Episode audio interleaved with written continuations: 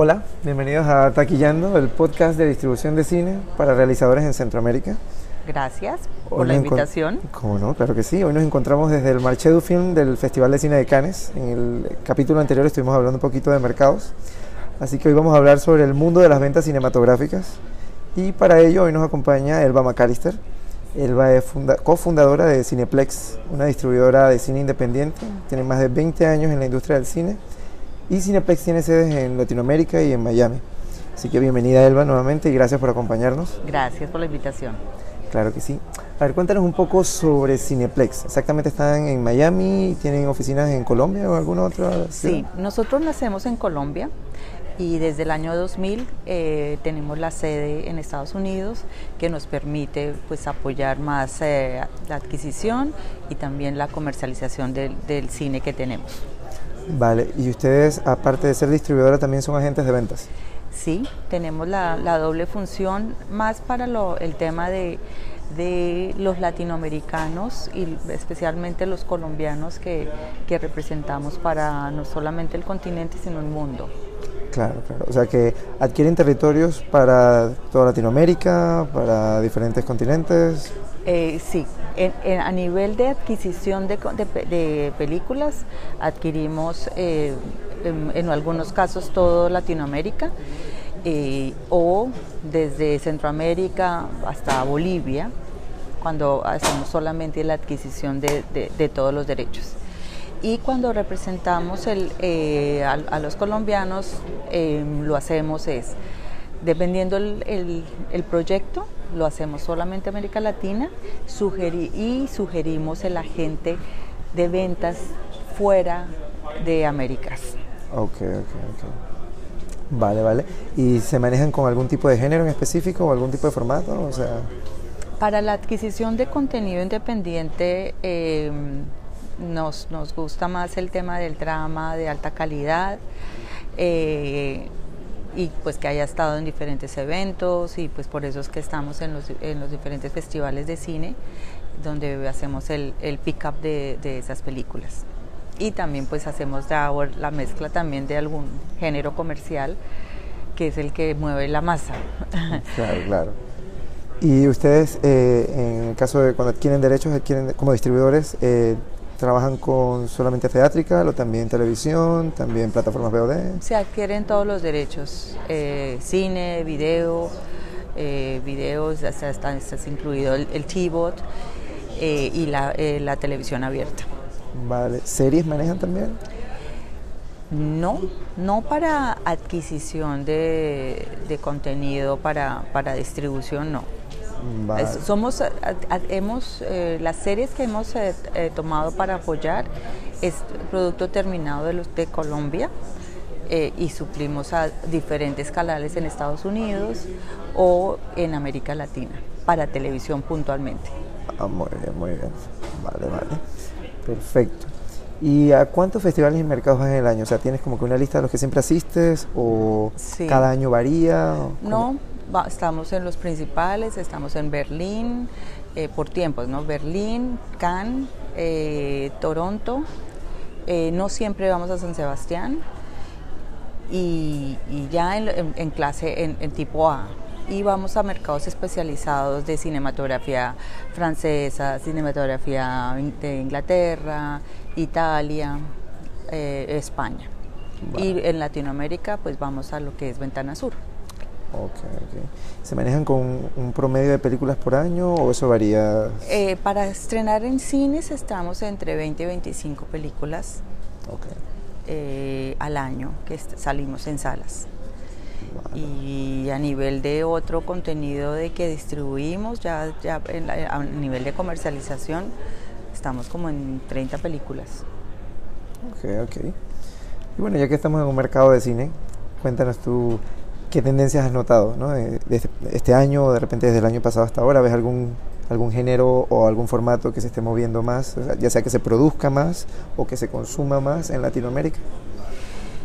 Bueno, pues dentro del, como nosotros nos enfocamos a, a ver, la, la- a ver la selección oficial y las otras diferentes secciones que maneja el festival, eh, la, eh, um, Semana de la Crítica, la quincena de realizadores, Eh, de eso, pues seleccionamos, somos como los cherry picky de, de cada sección y los que le vemos un potencial de salida en cine. Eh, esos son los que es como, no son la tendencia, es, son los grandes directores que, que, que, están. Eh, no muchos traen innovación. Acabo de salir de la, la película de Teres Malik. Eh, es el mismo ritmo de él, su música que, que es tan fuerte Em, para tener su mensaje, el manejo de la cámara.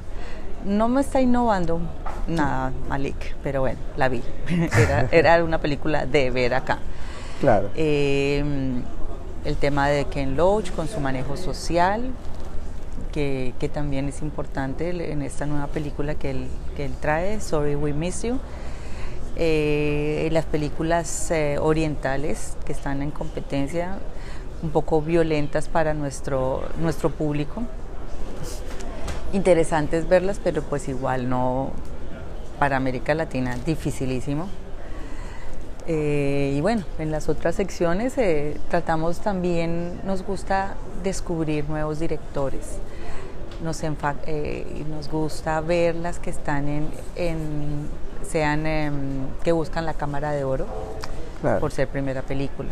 Entonces buscamos en las diferentes secciones y, encontramos una eh, franco-algeriana eh, muy, muy llamativa que se va a ver en América Latina. Ah, qué bueno, qué bueno. Muy bien. Y a ver, con la llegada de estas nuevas plataformas, porque son muchas y, vienen, todas, eh, vienen de diferentes territorios, ¿Consideras que han habido cambios en el modelo de financiación, en el modelo de distribución de películas? O sea, ¿se mantienen los mismos modelos de siempre? ¿Te parece que es más fácil ahora la creación de contenidos? Porque hay unos que dicen, bueno, ahora hay más plataformas, pero como hay tantos estudios y tantas empresas eh, como Netflix y, Disney, Disney no, perdón, eh, Apple y demás, que generan también contenido, es más difícil la salida de contenido de los creadores más pequeños. ¿Cómo lo ves tú? Sí, realmente, pero es una, es una oportunidad eh, para las mismas producciones eh, latinoamericanas llegar con, contenido diferente.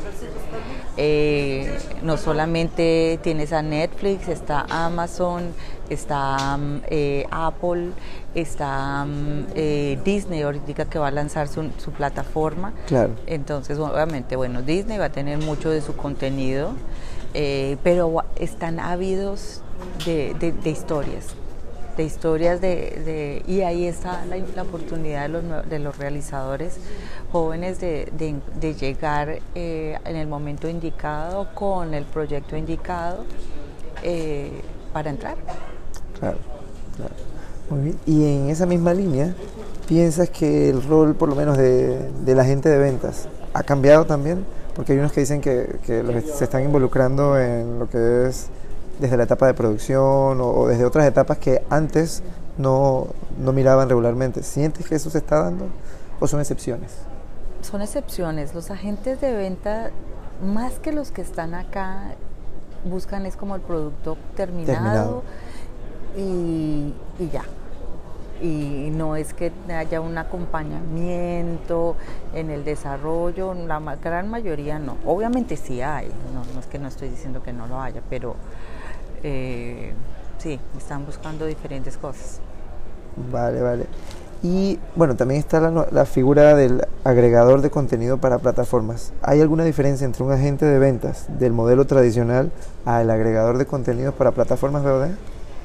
Sí, eh, porque no todos son agregadores. Un agregador puede meter de, puede meter de todo. Eh, y, pues mejor para él y, para el productor, eh, pero no es tan específico. El agente de ventas solamente si logra ser agregador es lo que él haya traído a su portafolio. Entonces esa es la, es la diferencia. Vale. ¿Y consideras, de nuevo, hablando de todas estas plataformas, eh, que el cine el latinoamericano está teniendo buena entrada en todas las plataformas o solamente algunas están buscando contenido latinoamericano? Eh, están buscando donde estén visibles. ejemplo, Amazon está buscando mucho contenido en México porque ya tiene el retail ahí.